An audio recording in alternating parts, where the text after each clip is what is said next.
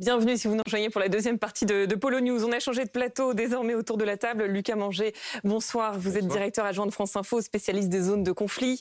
Euh, vous venez de préfacer les nouvelles menaces sur notre monde vues par la CIA aux éditions Équateur Documents. Euh, bonsoir Jean-Dominique Marché. Vous êtes euh, journaliste spécialiste de questions militaires à l'opinion. Et bonsoir colonel Michel Goya, consultant défense BFM TV. On va revenir sur la bataille de, de Mariupol qui s'achève pour les héros d'Azovstal. Nouveau décompte aujourd'hui, 1730 soldats ukrainiens se sont rendus euh, depuis euh, lundi. Alors c'est vrai que c'est difficile de savoir combien ils sont encore précisément dans les entrailles de cette, euh, de cette usine. Ça reste flou. En tout cas, colonel, on peut le dire, hein, on se rapproche clairement de la fin là. Euh, oui, c'est la fin. Alors effectivement, euh, on ne sait pas s'il en reste encore. Ça, ça fait partie des inconnus euh, du moment. on notera qu'il y a quand même un peu un silence radio, alors que jusque-là, il y avait quand même, ça communiquait quand même depuis l'intérieur. Hein. On avait régulièrement des, messages filmés qui, qui, qui étaient le symbole, qui témoignaient en tout cas de la poursuite du, combat. Là, il n'y a, a, plus rien. C'est un peu silence radio. Euh, de, depuis, euh, depuis quelques jours, ce qui est quand même un, indice que les choses euh, touchent à leur fin, mhm. très probablement. de, notre, de l'autre côté, le président Zelensky lui-même a annoncé mission accomplie ce qui en d'autres termes dit c'est fini, veut dire c'est fini, c'est la reddition. Donc oui, il peut-être quelques irréductibles qui, en particulier du régiment Azov, qui ont certainement un mauvais pressentiment sur ceux qui pourraient les, les attendre euh, s'il se constitue prisonnier, mais en réalité, bon, on n'en sait rien. Mais Dans le cas de figure, oui, la bataille est terminée. Voilà la dernière poche de, résistance qui est, en train de céder. Si on fait, on peut désormais faire le, bilan de cette, le bilan de cette bataille. Euh, il aura fallu quasiment trois mois trois mois pour, euh, pour en arriver là. Jean-Dominique Marchais, dans, votre, dans un article que vous avez publié dans, l'Opinion, vous dites ceci, vous dites c'est une victoire militaire, mais c'est une défaite politique pour Poutine, et elle est lourde. Expliquez-nous.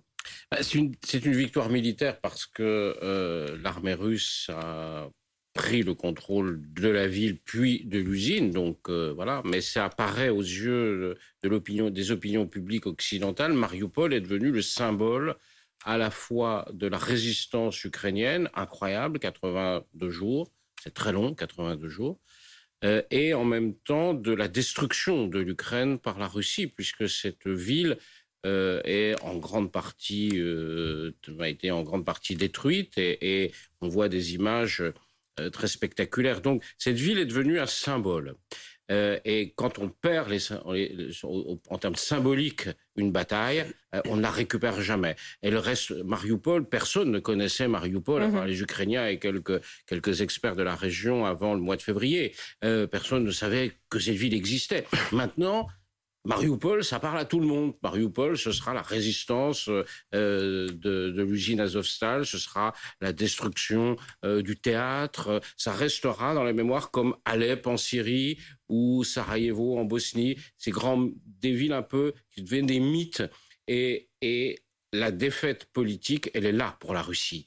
Euh, elle a perdu cette bataille, une bataille de la communication, une bataille de l'image, et elle a gagné militairement, mais au fond, Qu'est-ce qu'elle va faire de sa victoire maintenant à, Mariupol? En fait, on n'en sait rien. Natacha, quelle trace elle laissera cette bataille de Mariupol dans les livres d'histoire?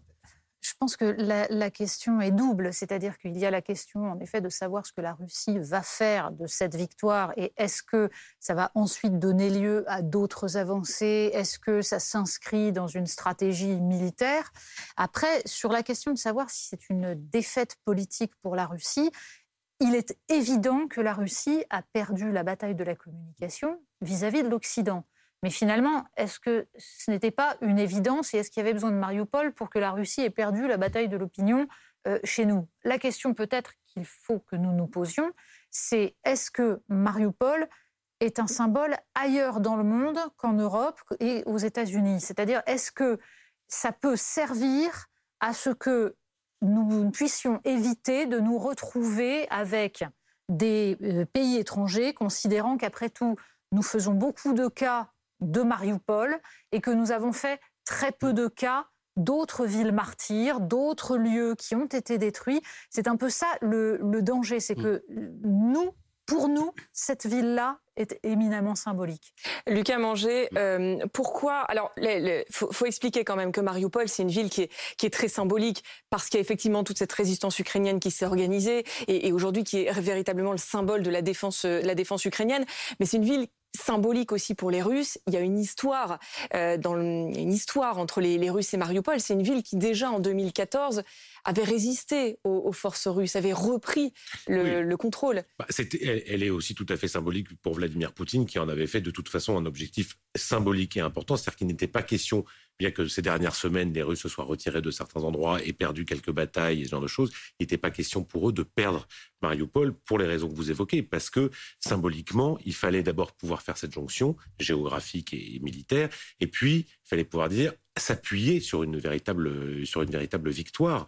Et une victoire euh, qui peut-être a été négociée et peut-être qu'on peut se demander jusqu'à quel point entre Ukrainiens et Russes là il n'y a pas eu aussi la volonté. Et c'est peut-être très intelligent de la part du président Zelensky aussi de, se dire euh, on va pas laisser se massacrer euh, les, derniers combattants dans l'usine et, dans cette ville. Laissons-le et puis de toute façon on va procéder à des échanges de prisonniers assez rapidement parce que c'est quand même on sent bien qu'on est en train d'entrer dans cette phase. Mais pour Poutine et vis-à-vis probablement euh, de ceux qui le suivent, de ceux qui l'écoutent, et ils sont très nombreux, ceux qui croient que Poutine en Russie, euh, je veux dire les Russes qui, continuent à suivre la politique de leur président et à penser qu'il a raison, pour eux, c'était très important, Mariupol. Mhm. Colonel Michel Goya, est-ce qu'elle a coûté cher, cette euh, victoire militaire, j'entends, sur Mariupol, en termes de vie humaine, en termes de missiles, en termes d'équipement? Alors, c'est très difficile d'estimer ce, genre de choses. Euh, ce qui est certain, c'est une victoire. Effectivement, c'est une victoire russe. C'est aussi une victoire militaire. Hein. Jamais il n'y a pas eu de bataille jusqu'à présent où il y a eu autant de prisonniers euh, ukrainiens qui, a été fait. Hein. C'est, ça a coûté cher euh, à l'armée ukrainienne. Ça a coûté cher aussi à l'armée russe, hein, humainement. On ne connaît pas les pertes, mais en, peut estimer qu'elles sont au moins équivalentes à celles des, Ukrainiens en véhicules, etc. Et surtout, ça a fixé euh, pratiquement entre 10 et 15 000 soldats euh, dans cet endroit pendant euh, deux mois, donc autant de soldats qui n'ont pu être engagés ailleurs alors qu'ils étaient précieux. Et puis ça, d'une certaine façon, ça, ça établit un peu une norme. Euh, si on voit bien d'ailleurs que les Russes ont des très grandes difficultés à combattre en ville, ne maîtrisent pas, c'est très compliqué de combattre en ville, ils ne maîtrisent pas du tout ce savoir-faire. Euh, leur méthode, c'est l'écrasement par les obus, puis après on essaie d'avancer. Euh, hors des villes, il y en a encore beaucoup à prendre. enfin, il y en a encore beaucoup, même en limitant l'objectif au Donbass, on en reparlera, je pense. Mm-hmm. Mais Severodonetsk, Lysychansk, c'est un autre Mariupol à, devoir faire. Euh, Slovensk Kramator, c'est un autre Mariupol. S'il faut aller à Zaporozhia, c'est deux Mariupol euh, en termes de volume. Euh. et donc ça, bah, c'est un peu dissuasif quand même. Oui, Michel Goya, vous avez tout à fait. Enfin, c'est important de bien dire que, en effet, le, la stratégie russe, enfin, si, tant est que ce soit véritablement une stratégie, c'est vraiment l'usage de l'artillerie, ce qui est totalement contraire à l'idée qu'on peut se faire d'un combat en ville. Et pour le coup, ça va être très compliqué de savoir, il va falloir sans doute du temps avant de connaître le nombre de victimes civiles, justement à cause de ça, un tapis de bombes. Mais c'est, je, pensais à ça parce qu'il y a eu euh, hier une déclaration qui a quand même été assez hallucinante, c'est celle de George W. Bush. Vous l'avez certainement vu. George W. Bush euh. qui déclare euh, qu'il est tout de même terrifiant de voir que la décision d'un seul homme euh, peut se faire comme ça, d'une invasion brutale et euh, illégitime de l'Irak, pardon, de l'Ukraine. C'est absolument fabuleux comme, euh, comme lapsus. C'est extraordinaire. Pourquoi? Parce que justement, quand on, quand on sait euh, le, risque du nombre de victimes à Mariupol, quand on repense à l'Irak, l'Irak, c'est environ 460 000 morts. Là, c'est ce qui est évalué officiellement. Sur, donc, euh, dans, dans des villes comme ça, des habitants, des civils.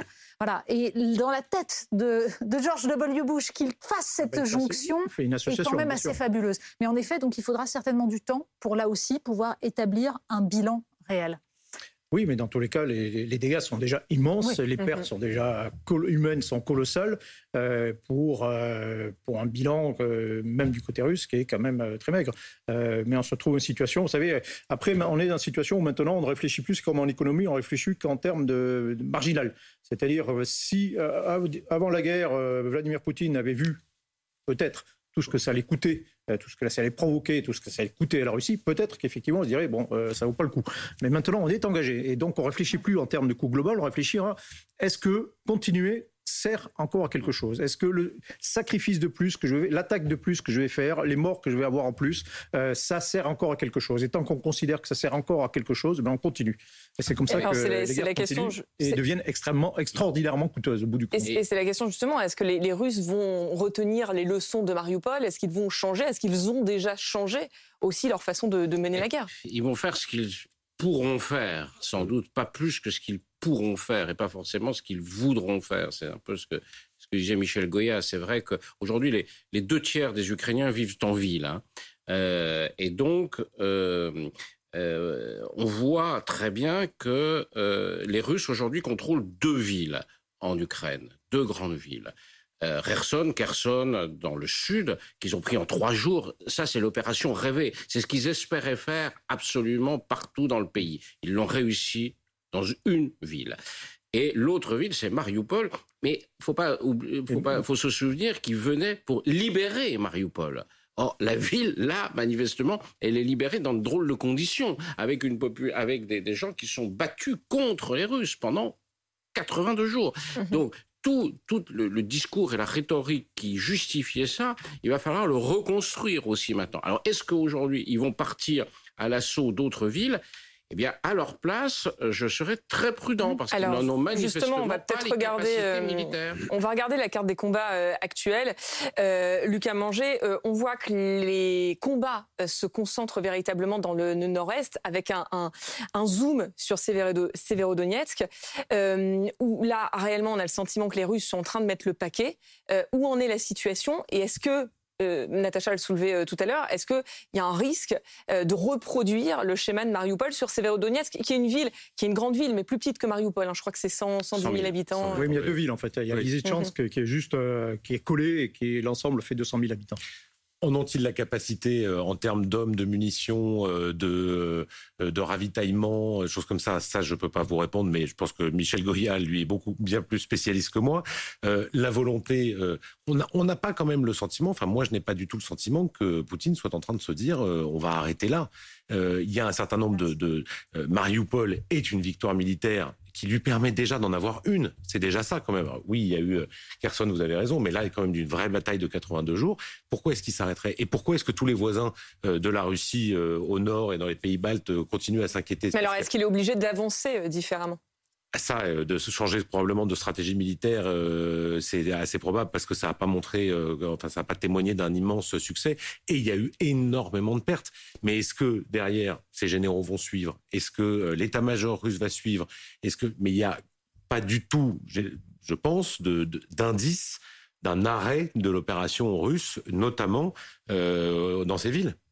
Sur Severodonetsk, oui. colonel Michel Goya, euh, est-ce qu'il euh, y a ce risque de, de calquer euh, ce qui s'est passé à, à, Mariupol ou la Russie, l'armée russe devra adopter une autre stratégie? Mais Le problème, c'est que le, le, temps est un peu court pour changer. Alors, on peut innover. Hein, et sortir d'une crise comme ça, d'un blocage militaire, il faut soit avoir beaucoup de ressources, ils n'en ont pas, euh, nouvelles, je veux dire, euh, soit innover. Et c'est difficile aussi en, en, aussi peu de temps.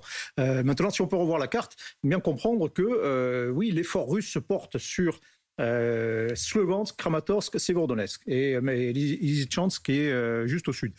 Je rappelle l'objectif c'est la conquête complète du Donbass, c'est-à-dire la zone marron encore euh, entre le rouge et la, limite blanche. Euh, or, euh, en termes militaires, on appelle ça un centre de gravité. Pour gagner, il faut prendre ces quatre villes. Hein, Slovensk, Kramatorsk, Severodonetsk et Lysychansk.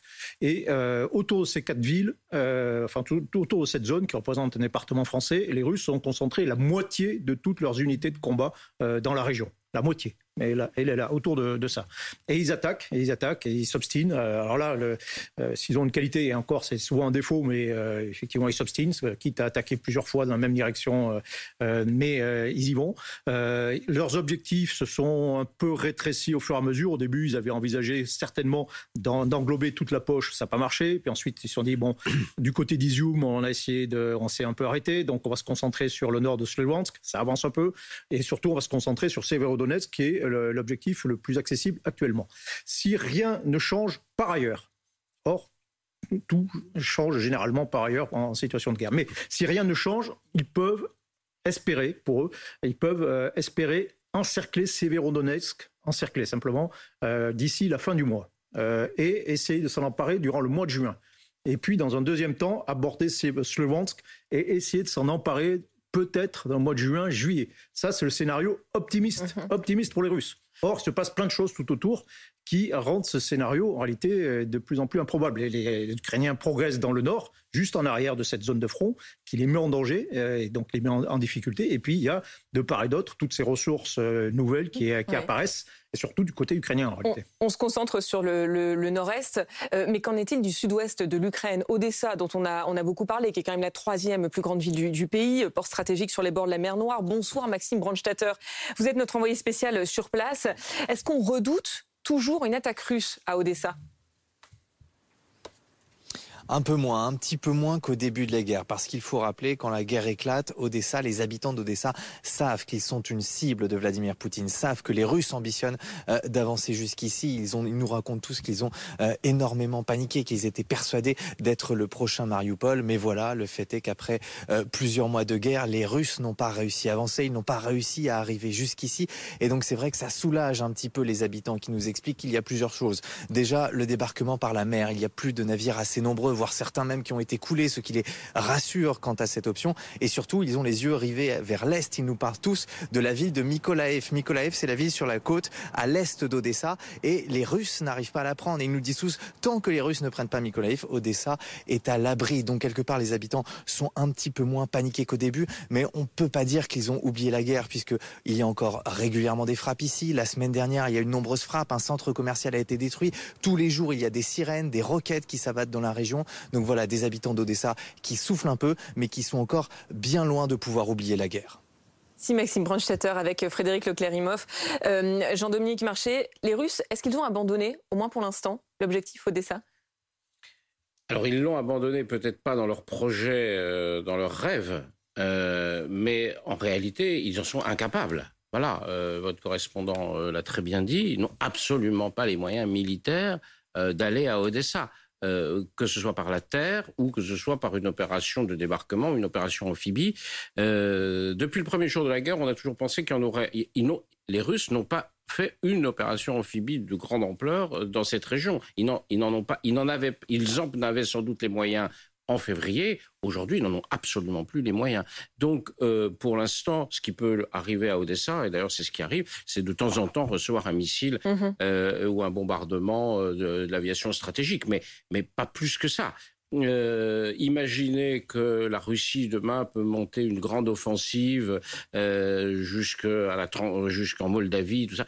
Non, aujourd'hui, aujourd'hui, ils n'arrivent pas à progresser de 10 kilomètres sur le front euh, dont euh, Michel parlait tout à l'heure. Donc là, on ne parle pas de 10 km, on parle de 150 ou 200 km. Ils ne peuvent pas. Est-ce qu'on voit les, les effets de l'amplification massive des livraisons d'armes? Là, par exemple, les Polonais ont livré des chars. Bon, ça, il va falloir du temps pour les. Voilà, 200 chars, ce qui est absolument énorme. Bah, c'est ce qu'on a, nous, en Voilà, c'est le, stock des, chars français. Donc, ils vont arriver, ils vont être convoyés comment? Est-ce que les Russes ont les moyens de pilonner? Parce qu'au début, ils n'avaient pas tellement pilonné les infrastructures. Là, mmh. depuis euh, à peu près un mois, ils, tapent les, les voies ferrées, justement, parce que ça approvisionne. Donc, comment ça va se passer? Comment arrivent ces armes? Est-ce qu'elles peuvent, à un moment donné, à quel moment on va voir l'effet sur le terrain? Alors, ces armes sont déjà, certaines sont déjà en première ligne, sont déjà engagées. il y a des chars polonais qui sont déjà engagés, apparemment. Il y a des véhicules de combat d'infanterie aussi. Euh, tout ce qu'on envoie en termes simplement de véhicules, euh, ça, ça, dépasse les pertes ukrainiennes depuis le début de la guerre. Mmh. Euh, donc c'est un apport massif. L'artillerie que l'on envoie aussi, euh, les M777 américains ou même les Césars français qui représentent un, saut qualitatif quand même. Hein. Parce que leur permet de tirer très loin, ça, peut avoir un impact euh, considérable. Euh, commencent à être engagés.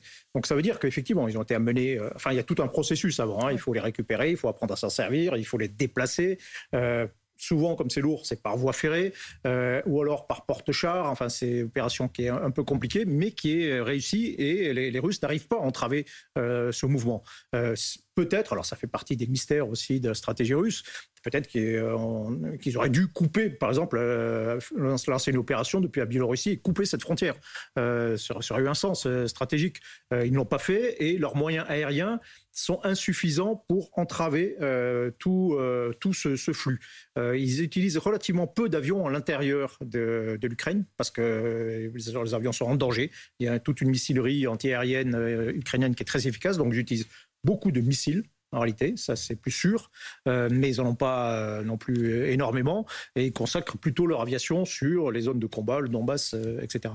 Et c'est pas avec ça. Alors ils frappent beaucoup, ils essaient de frapper les infrastructures, les réseaux d'électricité, de couper les, voies ferrées, certaines routes aussi, mais dans tous les cas de figure, ça ne suffit pas à entraver ce mouvement. Il y a une autre voie qui est empruntée par la, la Russie pour tenter de faire plier l'Ukraine, c'est la voie économique et on le voit avec Odessa et ce, ce blocus naval qui est imposé par, par les Russes. Il n'y a aucun navire qui rentre, qui sort du port.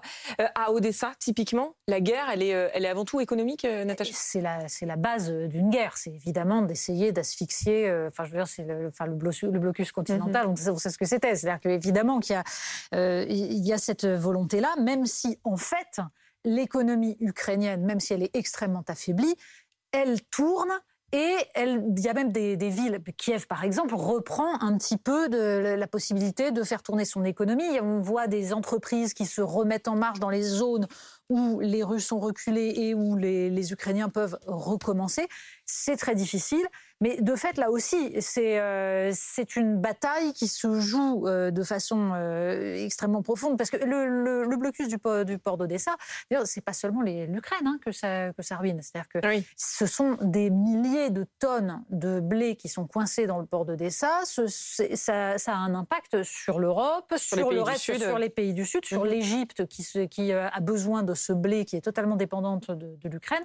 Donc il y a là un enjeu qui dépasse bien largement la, la ville d'Odessa. Sur le plan diplomatique, on se pose aussi euh, cette question. Ce soir, les relations sont-elles en train de, se tendre, de se dégrader entre l'Union européenne, et, Kiev? Regardez ce qu'a tweeté tout à l'heure le, chef de la diplomatie ukrainienne, euh, Dmitro Kuleba. L'ambiguïté stratégique sur la, la perspective européenne de l'Ukraine, pratiquée par certaines capitales de l'Union européenne au cours des dernières années, a échoué et doit cesser. Et il évoque un traitement de seconde zone qui blesse les Ukrainiens. Pourquoi il dit ça? Parce que quelques minutes plus tôt, le chancelier allemand Olaf Scholz avait déclaré qu'il n'était pas favorable à ce qu'on euh, raccourcisse le processus euh, d'adhésion à l'Union européenne. Euh, Lucas Manger, les relations sont-elles en train de se gripper?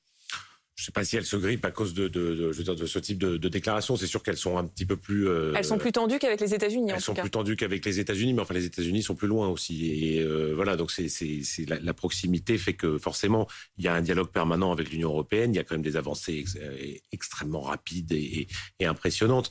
Après, il y a effectivement une espèce d'urgence pour les Ukrainiens à ce que tout aille extrêmement vite et qui correspond aussi au timing de cette guerre, c'est-à-dire que c'est quand même un pays en guerre qui est en train d'essayer de, de, de, rentrer dans toutes les institutions le, le plus rapidement possible, alors que l'Union européenne est une grosse machine euh, lente euh, à, faire bouger les lignes. Mais euh, il est normal qu'il y ait des tensions. Je veux dire, ils sont encore une fois, ils sont en guerre. Eux. Nous, nous non.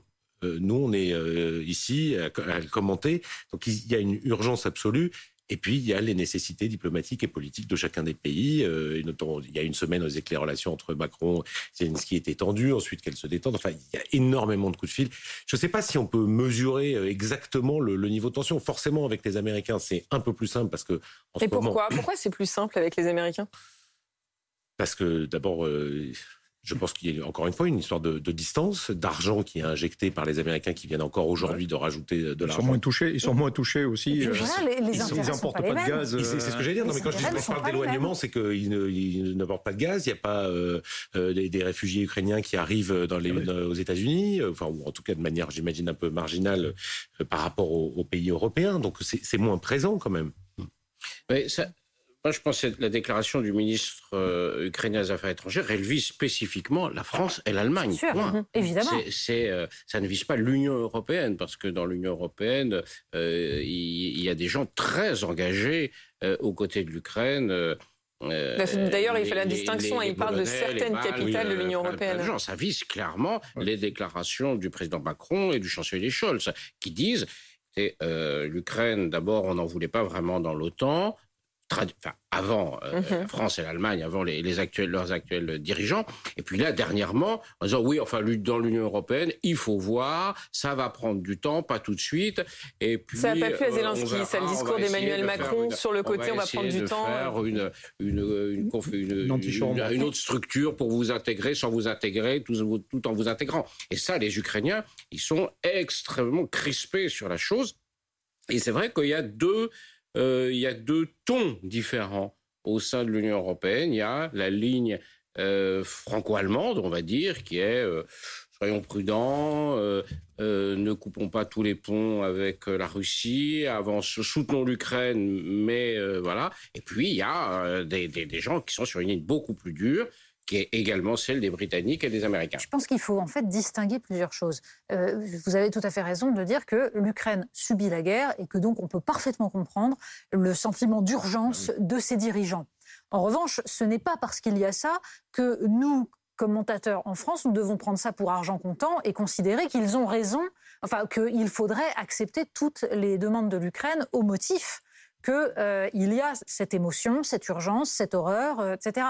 Et là, dans le, dans le, message euh, du dirigeant ukrainien, il y a la mise en cause, en fait, de la politique de long terme notamment de la France, c'est-à-dire quand et de l'Allemagne, quand Angela Merkel et Nicolas Sarkozy en 2008 ont refusé l'entrée de l'Ukraine et de la Géorgie dans l'OTAN, ils s'y sont opposés et c'est une politique qui a été maintenue par la suite.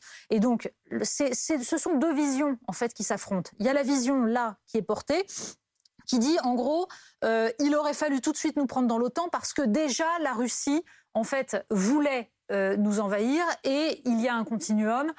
Il aurait fallu mettre le haut là avant. Et il y a la vision qui est celle, qui a été celle de Nicolas Sarkozy et d'Angela Merkel, qui est celle d'Emmanuel Macron, qui n'est pas exactement sur cette ligne-là et qui considère peut-être qu'il était raisonnable de ne pas faire entrer l'Ukraine et la Géorgie dans l'OTAN et de ne même pas laisser croire à la Russie qu'on allait les faire entrer. Et ce sont ces deux visions qui s'affrontent. Laquelle est légitime, chacun peut, en juger, mais la politique menée par la France et l'Allemagne n'est pas seulement une politique ni de lâcheté, ni d'intérêt à courte vue. Ça, relève d'une vision des rapports de force, de la géopolitique et de la lutte entre notamment le bloc russe avec le bloc chinois face au bloc américain. Mais c'est vrai que euh, il y a différents points de vue. Il y a le point de vue de l'émotion et il y a le point de vue géostratégique. On va continuer à parler euh, géopolitique. Juste le temps de, vous remercier euh, tous les trois. Merci Natacha. On vous retrouve, on vous retrouve lundi. C'est la fin de Polo News. Colonel Michel Goya, je vous garde pour la suite. la suite BFM News dans un instant. On va euh, prendre la direction des États-Unis. On va retrouver Pauline Simonet dans la continuité de ce qu'on était en train de, en train de dire, puisque information essentielle ce soir. On apprend que les chefs d'état-major américains et russes se sont parlé aujourd'hui au téléphone, et ce pour la première fois depuis le début de l'invasion russe, Pauline.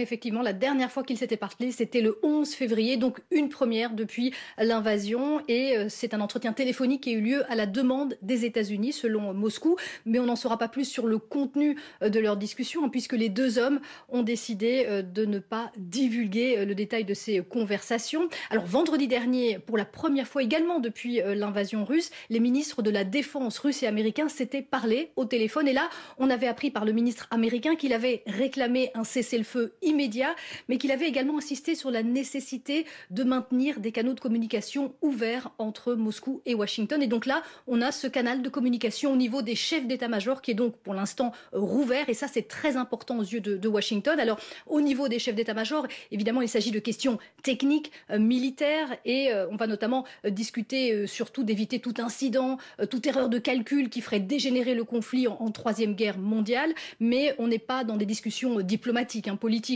puisque Washington a ce message très clair hein, depuis encore ces derniers jours, pas question d'ouvrir des discussions, des pourparlers avec Moscou tant que Vladimir Poutine ne fera pas un geste clair, tangible, en vue d'une désescalade.